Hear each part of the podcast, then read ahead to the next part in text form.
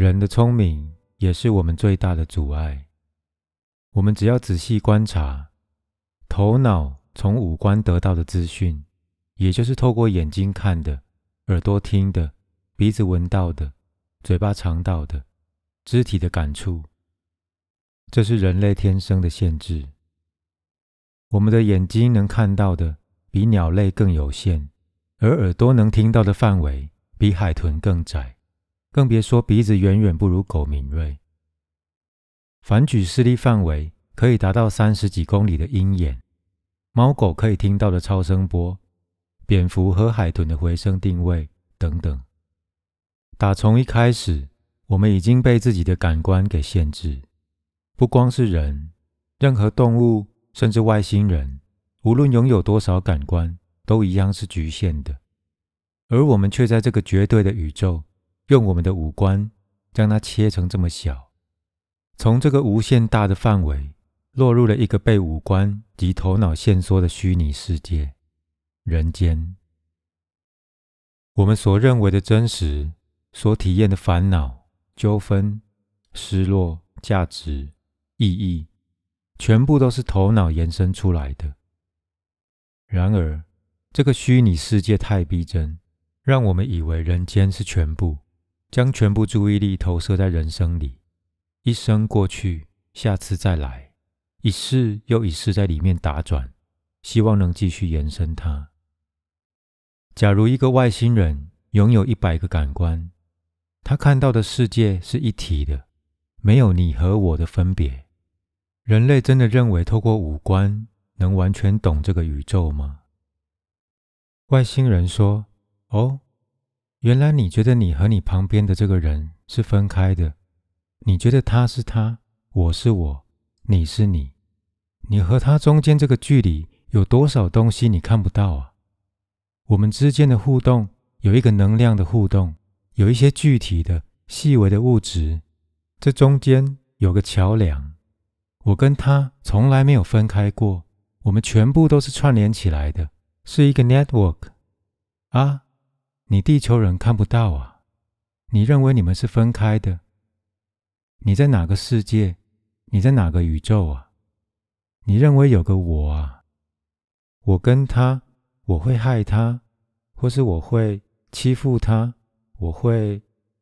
你伤害别人，就是在伤害你自己；你欺负他，就是在欺负你自己啊！你在骂你自己啊！连这一点你都不懂吗？外星人会说。假如你知道你的潜能有多大，你从来没有跟一体分手过，你无所不在，而你非得将自己限缩在一个小角落，人生充满着悲伤、失落、痛苦，认为不公平，自己受委屈的人生，将生命当做一个问题。外星人想将你从人间的梦境摇醒、晃醒，但你说。我早上已经从床上醒来，我在海市蜃楼的人间还有的要忙。外星人说：“醒来吧，这只是幻境。”你说：“我虽然知道这是幻境，但我放不下，我享受一下这里的快乐，我不想醒来。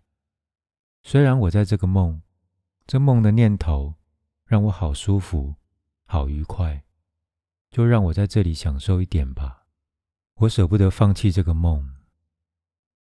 外星人甚至在打他脸，要将他叫醒。你说我还有账单要缴，父母要养，小孩要照顾，帮这个世界解决问题。等做完，我再考虑是否要醒过来。外星人说：“这人生不存在，这人间是假的，一切是平安的。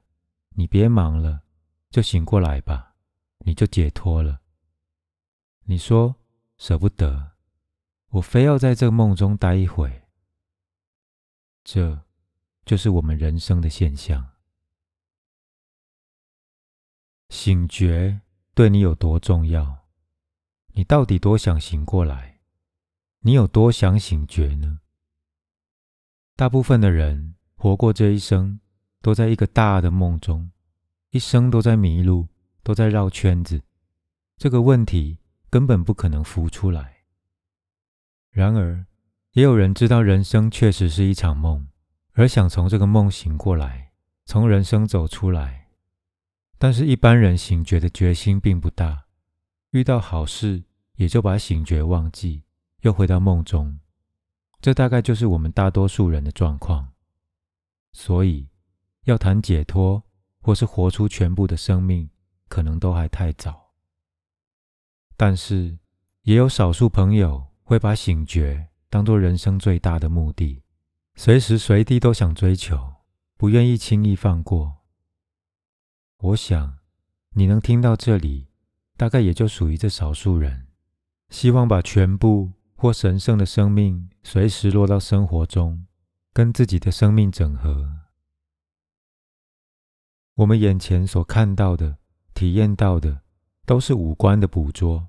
在透过念头建立而成的，我们在人间所体验的一切，从生到死，都离不开脑和神经不断产生和演变的资讯，而这些资讯和数据也从来没有离开过电子讯号的传递。我们认为很坚固的一栋楼，眼前的一个人，甚至自己，最多也只是这些电子讯号的组合。这种看法。对一般人而言，已经很难接受。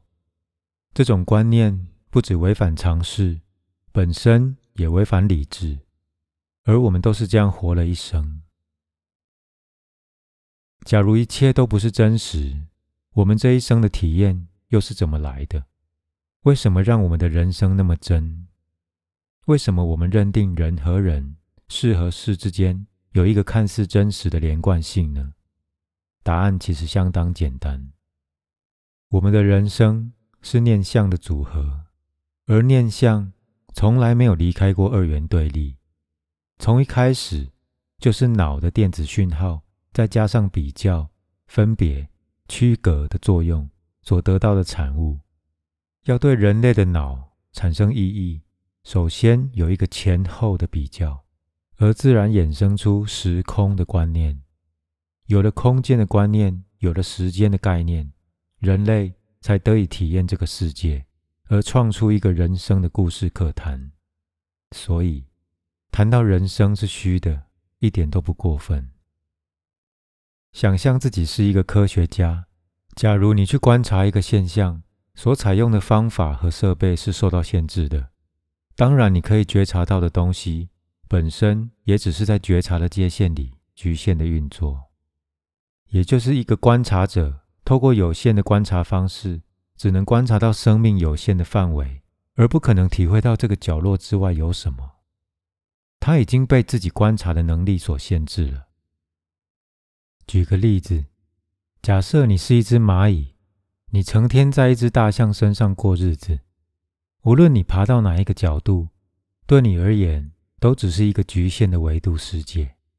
你根本想象不出大象有多大，更不用说要掌握大象的曲线、生理变化的起伏规律，明白大象的一生。这一切完全超越蚂蚁的思考和想象。这就是系统思考逻辑本身的限制。它无法从一个有限的我的层次去掌握无限大的生命。换个角度，可以再说清楚一点。大家都了解点线面的构成，这就像一个点想了解一条线，再怎么表达，这个点也说不清线条的一维世界是怎么回事。同样的，一维的线条是表达不了面的二维世界的。让一条线去理解一个面也是不可能的。同样的，一个面再怎么在面的二维世界里苦苦思索。也不可能了解一个体的三维世界，所以说，我们本身对世界的知觉已经受到这种局限，不可能在局限之外体验这个世界。假如可以看穿这一个局限，我们体验的范围自然更大。这是人类一生最大的悖论。可惜的是，一般人很少去想，根本意识不到。这么一探讨下去。自然会发现这个结论：一切我们所见、所闻到、听到、触摸到、尝到、体会到的，都是头脑投射出来的，没有一样是真实的。人类的脑，无论功能再怎么强大，带来的仍然只是局限。人类的知觉可以延伸的一切，包括世界，从来没有离开过客体意识，没有离开过二元对立的境界，全都是由二元对立的逻辑而生的。我们通常谈二元对立，透过头脑运作的角度来说，也就是比较。头脑一定要透过比较，才可以得到一些证据。比如说，我们称一张桌子大。首先要在脑里做一个比较，和其他的桌子做比较，才可以得到大的结论。这个基于二元对立的比较，不光透过空间，我们的脑还建立出时间的概念，让这个比较更彻底、更有效、更无懈可击。脑是一个档案库，有一个调动资料的顺序，也就自然在经验上产生先后顺序。自然造出心理上的时间以及因果的观念，也就是说，头脑自然会制造出一个序列，把上一件事和下一件事串联起来，才可以推演出一个结果，做出一个结论。这种直线化的逻辑本身就让我们有一个合理的运作观念。没有这个序列，人类的脑没有办法比较，没有办法运作，甚至没有办法排列。也不可能有时空的观念。我们用二元对立来表达的时候，好像只有两个部分在做比较，而它真正的重点在于相对的观念。任何五官加上念头所得到的资讯，没有一个是绝对的。甚至任何物理的测量值，不论是长度、光速或任何标准单位，都需要一个基准作为比较。全都是相对的。我们一般认为是因为有我，才有所谓我看到、我所听到、所知道的一切事情。我们平常用手指头指着自己，以为有一个我的主体在客观的指称自己。这个看似主体的这个我，本身还是一个客体。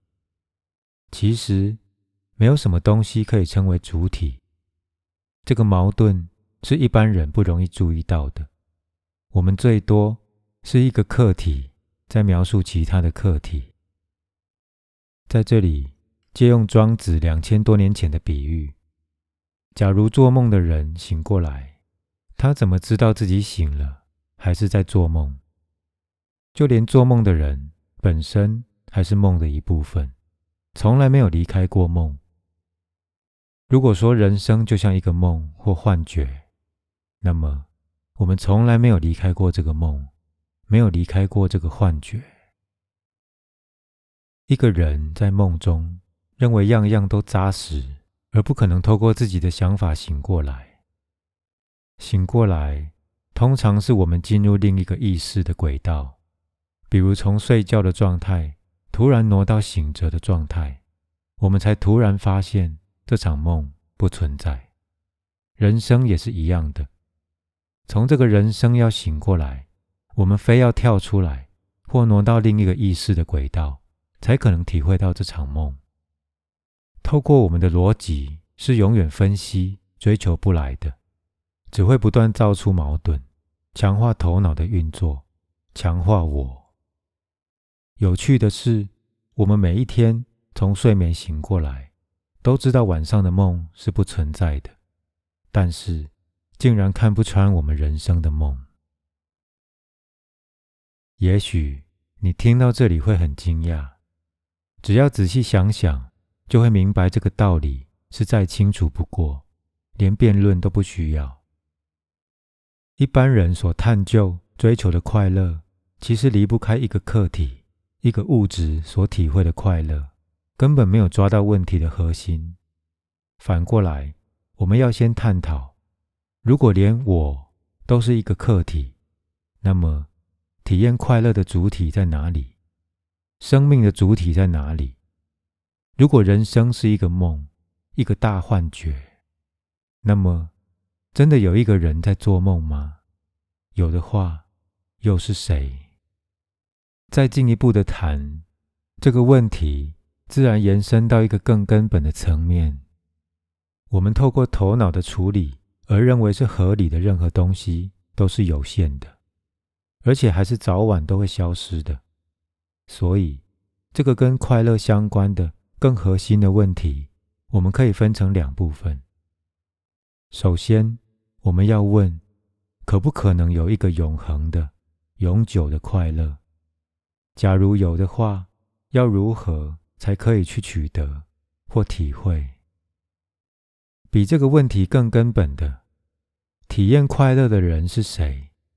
是不是把这个人找回来，解答了这个问题，也就自然把前一段的问题给解开了？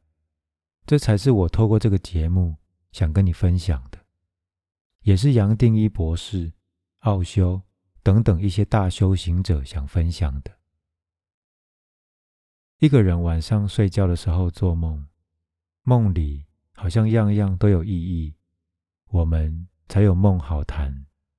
但是，一醒过来，梦里所有的意义自然就消失了，我们也不会再继续去分析或追究梦里的情节和意义。一样的。我们在看似清醒的状态下，其实全部都是头脑在作业。接下来，人生好像还有一个目的或意义，然而这全部都是虚构的。一个人突然醒过来，会发现没有什么意义好谈的。过去认为重要或真实的意义，醒觉过来后会发现都不存在。这才是正确的理解。只要我们认为人生还有一个意义、目标或规划可以追求，这本身就是我们醒觉过程最大的阻碍。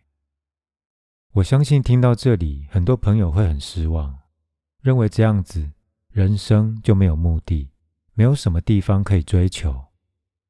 正因为没有目的好谈，甚至没有追求好去求的，你的生命才可以全部打开。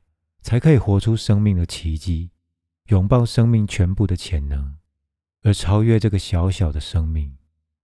这不是放弃生命，是刚刚好相反，是透过这种领悟，让全部生命打开他自己。而这种打开，比我们想象的还更不可思议。所以，在这里要再一次强调，为什么人生没有什么意义好谈。很多朋友会认为人生的目的就是要找到生命的意义，才值得活一辈子，而非要找出一个意义不可，为自己虚构的世界找一个解释，找出一个存在的理由。一连串下来，又创出一个人生的故事，再加上一个人生的理想，而到最后，希望得到一个人生最终的解答或解脱。有些人会认为。人生最深的意义是帮助别人或拯救世界，也有人会认为人生最深的意义是累积物质、财富、名誉、地位、影响力。这一切都还是人类头脑所投射出来的。你我读到这里，假如可以接受这一切观念，也自然就会开始反省。